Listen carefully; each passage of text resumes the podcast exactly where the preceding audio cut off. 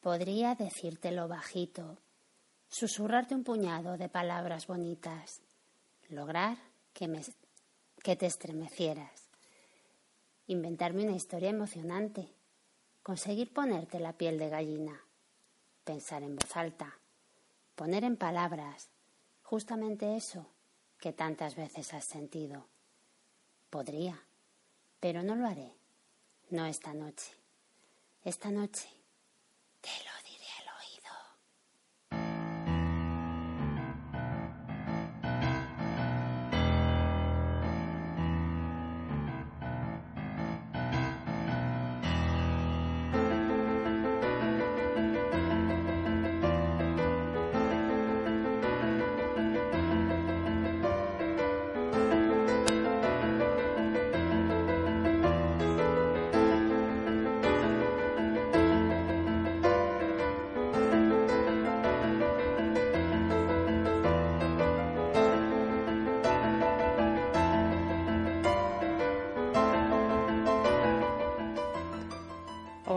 buenas noches. Soy Teresa, Miss Honky en Twitter. Y aquí estoy, un poco pronto, porque no son ni las 10 de la noche del martes 9 de diciembre de 2014. Y es que se me hace muy cuesta arriba esperarme hasta medianoche. Y por otra parte me gusta emitir en directo. Entonces me veo un poco aquí a medio camino. Ya sé que no estáis en la cama, que seguramente muchos no habréis ni cenado, pero bueno, Hoy o emití ahora o no emitía más. Así que aquí estoy, de nuevo, para leerte un poquito en voz alta.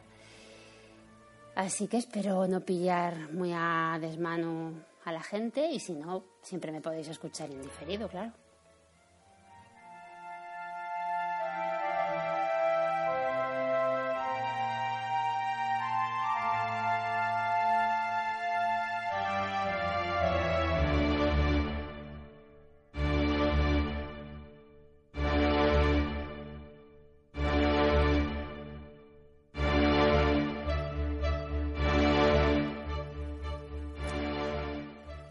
Hoy voy a seguir con la lectura de las cartas de las amistades peligrosas. La verdad es que me está apeteciendo más dar cancha a esto, a las cartas, porque la historia está entrando en una etapa muy interesante. Tanto que hoy voy a leeros dos cartas en lugar de una. A ver, ¿por qué hago esto? Pues porque, por un lado, la primera carta va a ser del vizconde a su amiga la marquesa de Merteuil, contándole un poco cómo va con la seducción de, la presidenta Tourbel. Y luego está la carta de ella, de la presidenta, a la carta que le escribió el vizconde en plan patético y llorica, que recordaréis, intentando pues eso, camelarla y mostrarse como un hombre totalmente superado por el amor. Pero vais a comprobar que la carta de la chica, de la presidenta, es un zas considerable en toda la boca al marqués. Y la presidenta, después de todo, no va a ser tan lela y no va a caer tan fácilmente. Ya veréis, ya veréis.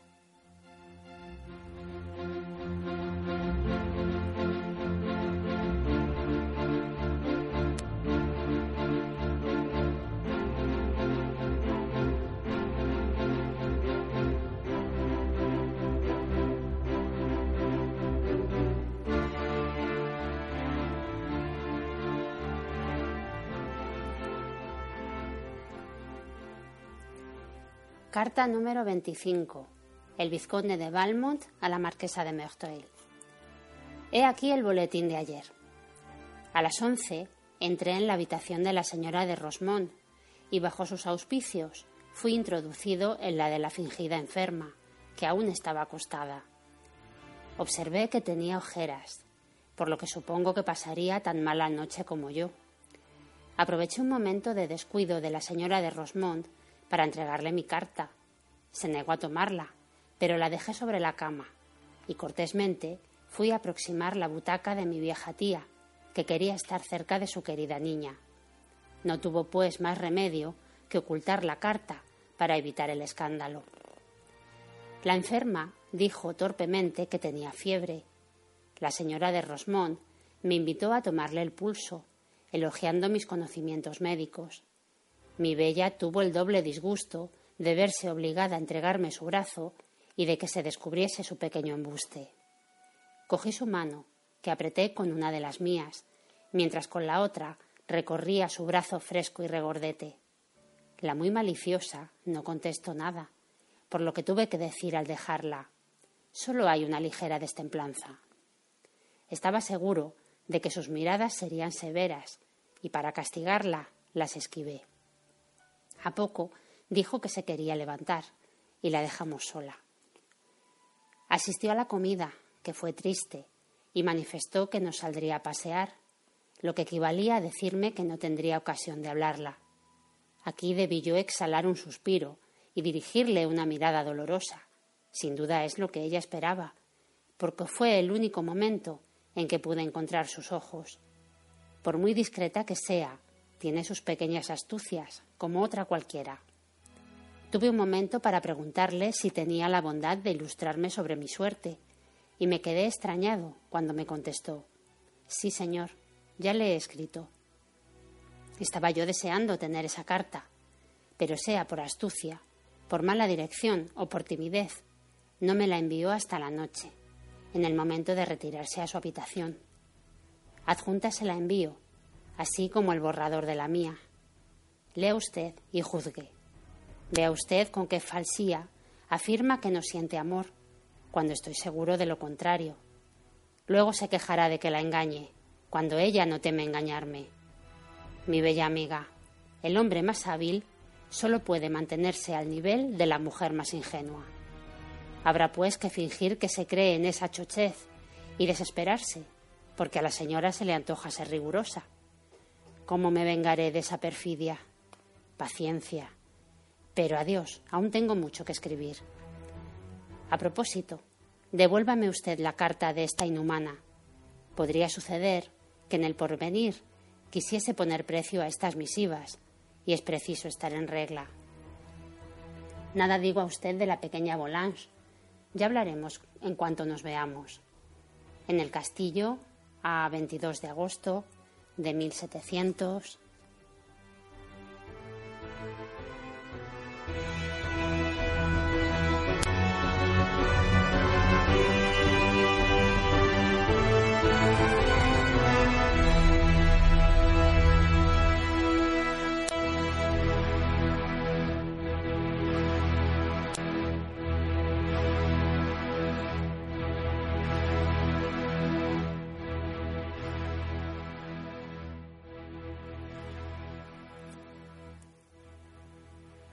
Bueno, pues esta ha sido la carta del vizconde a la marquesa, que ya habéis visto que, bueno, le cuenta muy sobrado cómo le va, que la tiene en el bote por mucho que disimule, que la ha pillado, fingiendo que estaba enferma, en fin.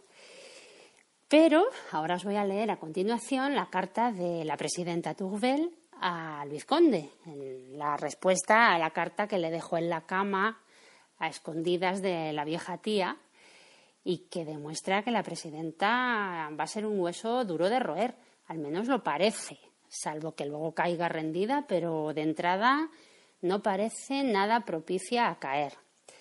Así que vamos con la carta número 26.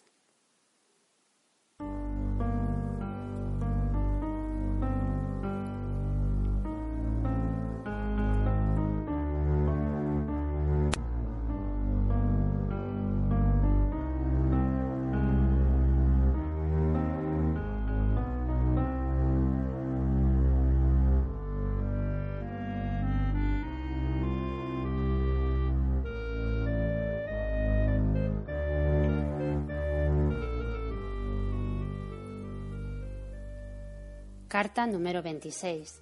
La presidenta Tourvel al vizconde de Valmont. Caballero, seguramente no habría usted recibido carta mía si mi necia conducta de anoche no me obligase a darle una explicación. Sí, he llorado, lo confieso. Puede que, en efecto, se me escapasen las dos palabras que me hace notar. Lágrimas y palabras. Todo lo notó usted. Debo, pues, explicarle todo. Acostumbrada a inspirar sentimientos honrados, a oír solo frases que puedo escuchar sin ruborizarme y a disfrutar, en consecuencia, de una seguridad que me atrevo a decir merecida, no sé ni disimular ni ocultar las impresiones que necesito.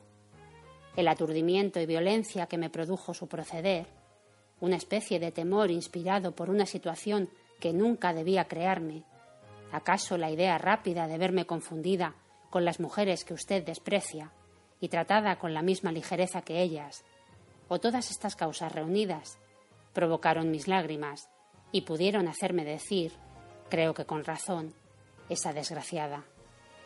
Esta expresión, que usted encuentra tan fuerte, sería seguramente más ligera si mi llanto y mis palabras hubiesen obedecido a otra causa, si en vez de condenar sentimientos que deben ofenderme, hubiese temido compartirlos. No, caballero, no tengo ese temor. Si lo tuviese, huiría a cien leguas de usted, yendo a llorar en un desierto, de desdicha de haberle conocido. ¿Y acaso, a pesar de la seguridad que tengo de no amarle, de que jamás le amaré, acaso habría hecho mejor siguiendo los consejos de mis amigos, no dejando que, que se acercase usted a mí? He creído, esta es mi única equivocación, que respetaría usted a una mujer honrada, que nada pedía más que encontrarle así y hacerle justicia, que tomaba la defensa de usted mientras usted la ultrajaba con sus deseos criminales. Usted no me conoce. No, señor, no me conoce. Porque si me conociese, no habría usted creído basar un, un derecho sobre su injusticia. Porque me ha obligado a oír cosas que yo no debía escuchar. No se hubiese creído autorizado a escribirme una carta que yo no debía leer. Y me pide usted que guíe su camino, que le dicte sus palabras, pues bien, caballero, el silencio y el olvido, estos son los consejos que me conviene dar a usted, como a usted conviene seguirlos. Entonces tendrá derecho a mi indulgencia. Solo de usted depende obtener hasta mi reconocimiento. Pero no, no haré una súplica a quien no me ha respetado.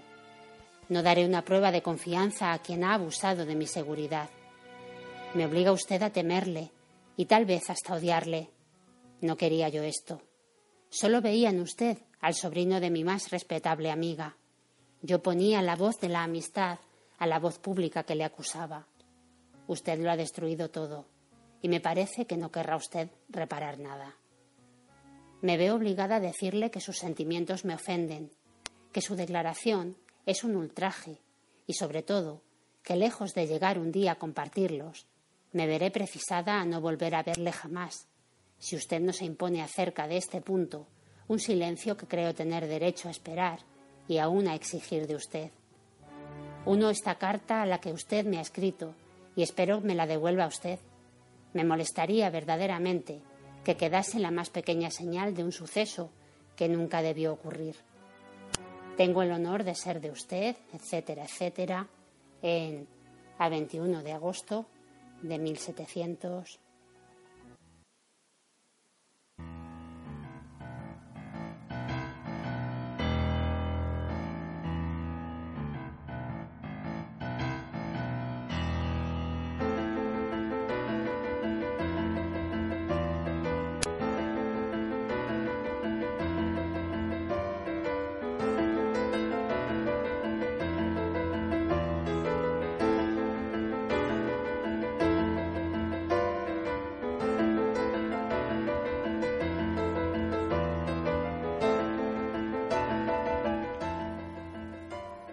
Bueno, pues esto ha sido todo.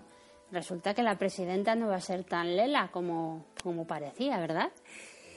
Pues eso, que hoy ha habido ración doble, porque bueno, me apetecía y no eran demasiado largas. Así que nada, volveré pronto, no sé si con más cartas o con peticiones, eso ya lo pensaré sobre la marcha, ya sabéis que esto es imprevisible.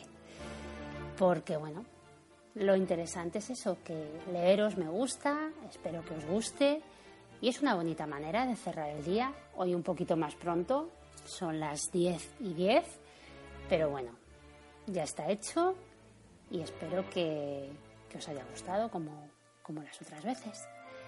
Así que, hasta otro día, ya sabéis, cuando menos te lo esperes, aparezco y te lo